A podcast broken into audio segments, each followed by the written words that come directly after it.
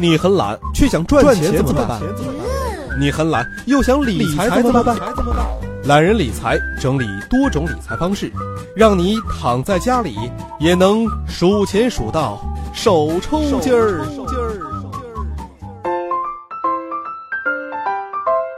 本节目由懒人理财与喜马拉雅联合出品。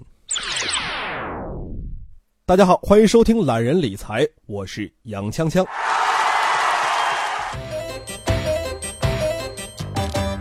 很多小伙伴们对自己的钱都抱以无所谓的态度，觉得呀，反正只管一人吃饱，就算全家不饿了。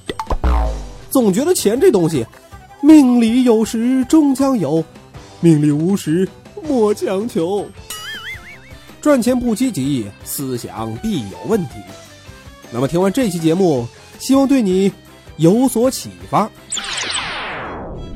今天的内容呢，分为两大板块。首先，我们来看第一个板块啊。第一个板块呢，就是你有没有发现你有这些错？很多人聊到理财，总会说：“我没钱，拿什么理啊？”其实是不对的。你并不是没有钱，而是不知道自己有过多少钱，也不知道自己因为这些错误才变得没钱的。第一类。你的收支有个大漏洞。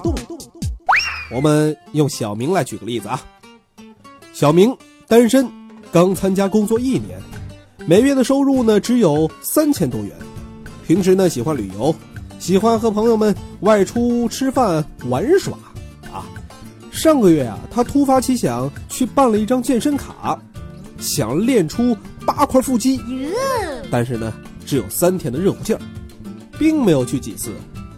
眼瞅着这二零一五年啊，已经过大半了，小明发现这半年来自己的结余只有六百元不到，不禁就心塞了。怎么样，这一类你中枪了吗？其实呢，小明并不是无才可理，有很多比小明工资低的工薪小白们，半年下来都能攒好几千块钱呢。这位小明呢，错就错在支出太多，不必要的花费。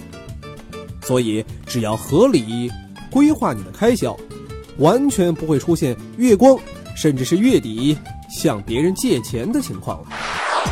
第二类情况，表面看似理财，实际已亏。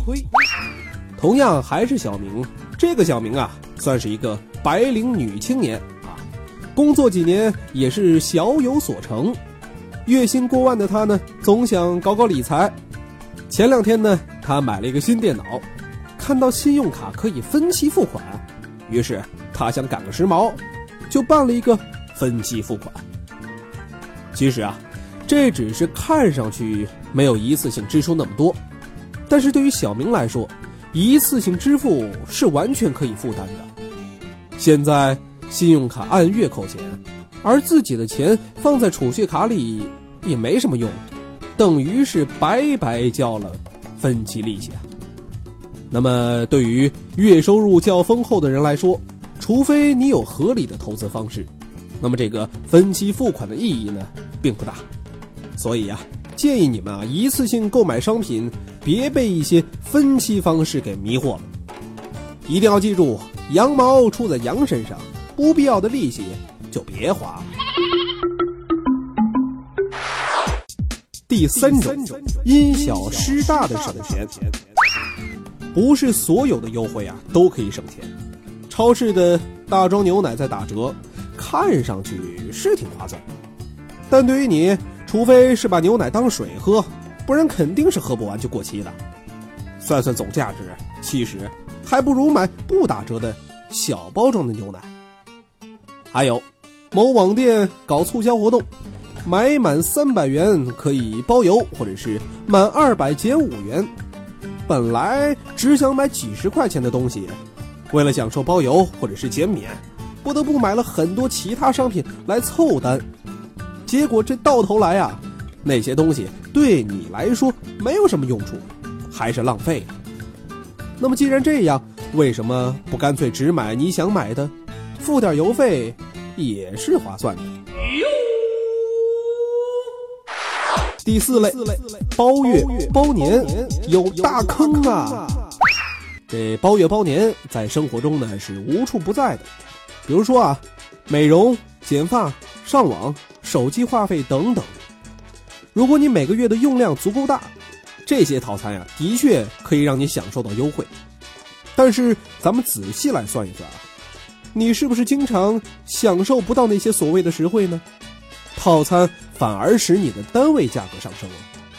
比如，你办了一张包年的健身卡，如果说你每天都去啊，那确实是省了钱。但问题是，你真的能坚持每天都去吗？崩溃呀！听了以上四种情况，如果说跟你有一些相似的话，那不就赶紧改正吧。没事儿，错了别慌。改正就好，怎么改正呢？我们来听第一类，别总为没钱找借口。很多人总为自己的潇洒挥霍找借口，一旦被问到理财，往往以没有数字概念、实在不擅长理财这些理由借口来搪塞。其实，任何能力和技巧都不是与生俱来的，理财也是如此。耐心学习和积极实践才是重中之重。第二项，懂得积少成多。钱少的时候，理财才是最困难的。想理财，就先从每月攒下几百元这个小目标开始奋斗。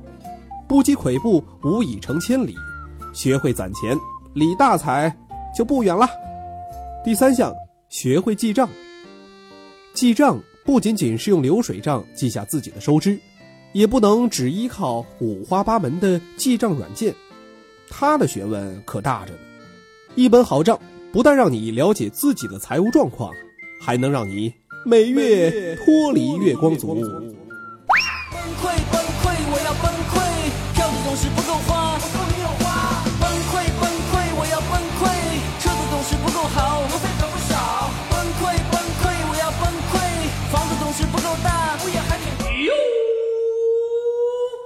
好了，今天的理财内容就跟大家分享到这儿。想了解更多精彩内容，可以关注“懒人理财”官方微信账号。我们下期再见。